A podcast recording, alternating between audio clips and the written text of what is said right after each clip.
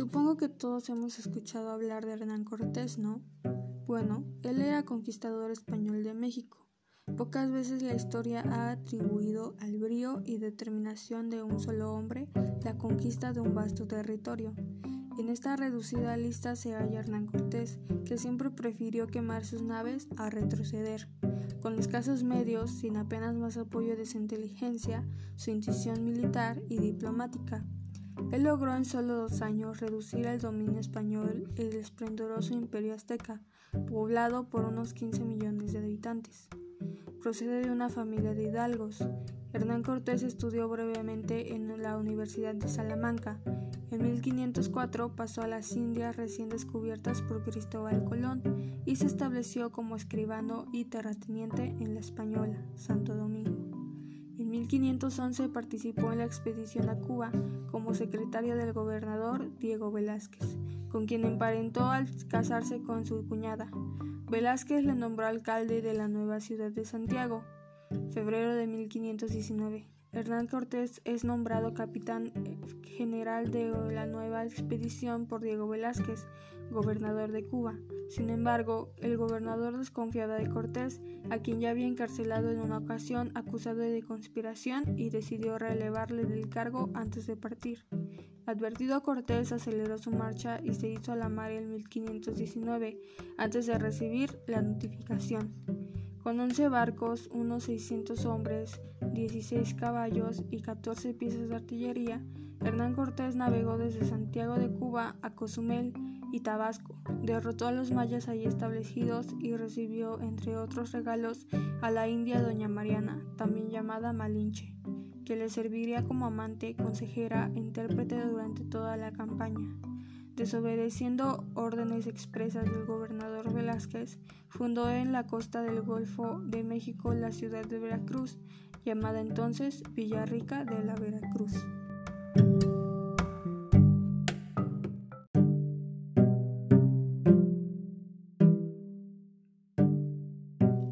La conquista del Imperio Azteca. Allí tuvo noticias de la existencia del Imperio Azteca en el interior, cuya capital se decía que guardaba grandes tesoros, y se aprestó a la conquista. Para evitar la tentación de regresar que amenazaba a muchos de sus hombres ante la evidente inferioridad numérica, Hernán Cortés hundió sus barcos en Veracruz.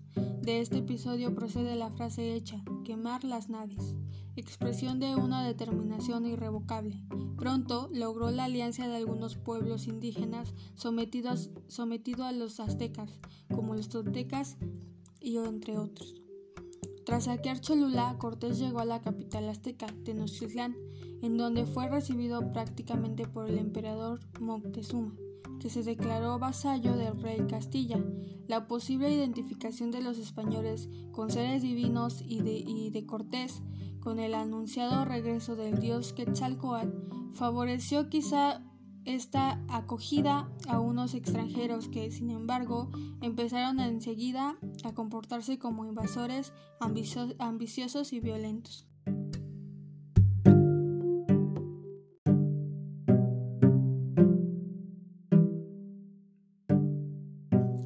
Mientras tanto, para castigar la rebeldía de Cortés y obligarlo a volver a Cuba, el gobernador Diego Velázquez envió contra él una expedición al mando de Pánfilo de Narváez. Cortés hubo de dejar la ciudad a su lugarteniente Pedro de Álvaro para hacerle frente a las tropas de Narváez, a la que derrotó en Zempoala en 1520, consiguiendo además de unirse a él la mayor parte del contingente. Cuando regresó a Tenochtitlán, Cortés se encontró con una gran agitación indígena contra los españoles, provocada por los ataques realizados a sus creencias y símbolos religiosos y por la matanza que había desencadenado Pedro de Álvaro. Para desbaratar una supuesta conspiración, Cortés hizo prisionero a Moctezuma II e intentó que éste mediara para calmar a su pueblo, sin lograr cosa que la muerte del emperador. El 30 de junio de 1520, Hernán Cortés sufrió una gran derrota a manos de los mexicas.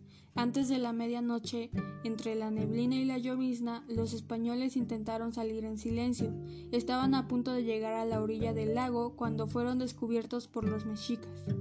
Esa noche Cortés sufrió una gran derrota que retrasó por meses la conquista. Los españoles llevaban varios días cercados en el palacio y ya casi no tenían alimentos, por lo que Cortés decidió huir a Tlalcopan a la medianoche y con menor sigilo. Sin embargo, fueron descubiertos y fueron rodeados por miles de guerreros mexicas, que los atacaron desde canoas, desde la retaguardia y algunos más desde azoteas. Hombres y caballos morían, acribillados, otros ahogados en el lago. Además de los españoles, murieron cientos de aliados tlaxcaltecas. Se dice que en el pueblo de Tacuba, Cortés se sentó bajo un frondoso ahuehuete, rendido por la batalla al ver pasar los despojos de su ejército, en el intento para tomar México, Tenochtitlán. Ante el tal panorama, Cortés lloró de rabia e impotencia. Refugiado en Tlaxcala, siguió luchando contra los aztecas, ahora bajo el mando del emperador Cuauhtémoc, a lo que venció en la batalla de Otumba, y finalmente cercó y tomó Tenochtitlán en 1521. Destruida la capital azteca, construyó en el mismo lugar una isla en el centro de un lago, la ciudad española en México.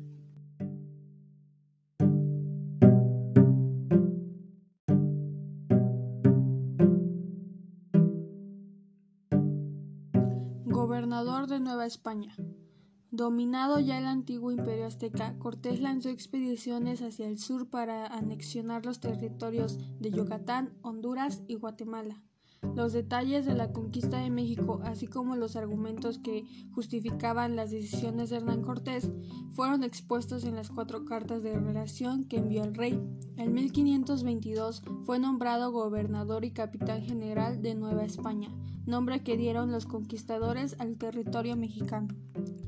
Sin embargo, la corona española, ya en manos de Carlos V, practicó una política de recorte de los poderes de los conquistadores para controlar más directamente las Indias. Funcionarios reales aparecieron en México enviados para compartir la autoridad de Cortés, hasta que en 1528 fue destruido y enviado a la península. En España salió obsoleto en todas las acusaciones e incluso fue nombrado marqués del Valle de Oaxaca, además de conservar el cargo honorífico de capitán general, aunque sin funciones gubernativas. De vuelta a México en 1530, todavía organizó algunas expediciones de conquista, como las que incorporaron a México la Baja California en 1533 y 1539. Regresó nuevamente a España para intentar obtener mercedes de la corona por los servicios prestados, para lo cual llegó a participar en una expedición contra Arguel en 1541, pero sus reclamaciones nunca obtuvieron plena satisfacción. Mientras aguardaba respuesta, se instaló en un pueblo cercano a Sevilla, en donde reunió una tertulia literaria y humanística y pasó los últimos seis años de su vida.